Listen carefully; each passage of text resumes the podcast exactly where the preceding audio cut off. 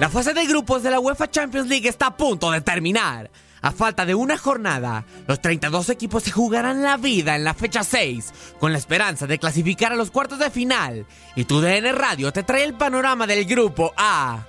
Los cupos a la fase eliminatoria de este grupo ya fueron repartidos. Paris Saint Germain tiene asegurado ya el primer lugar con 13 puntos, producto de 4 victorias y un empate en el Santiago Bernabéu, lo que le augura una buena fase eliminatoria al conjunto parisino. El Real Madrid solamente pudo sumar 8 puntos, el saldo de 2 victorias, 2 empates y una derrota, lo que le garantizó el segundo lugar de su sector. Sin embargo, la etiqueta de segundos no le viene mal a los merengues, ya que en sus últimos campeonatos quedaron segundos en su grupo. El boleto a la fase de 16 de final de la UEFA Europa League aún está en juego.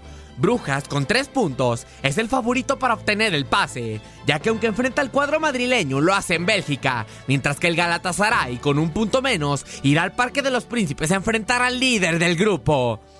El camino rumbo al Estadio Olímpico de Ataturk es largo y las 32 escuadras dejarán el alma en la cancha en busca de ir a la capital turca para consagrarse como campeones de la UEFA Champions League. Para tu DN Radio, Max Andalón.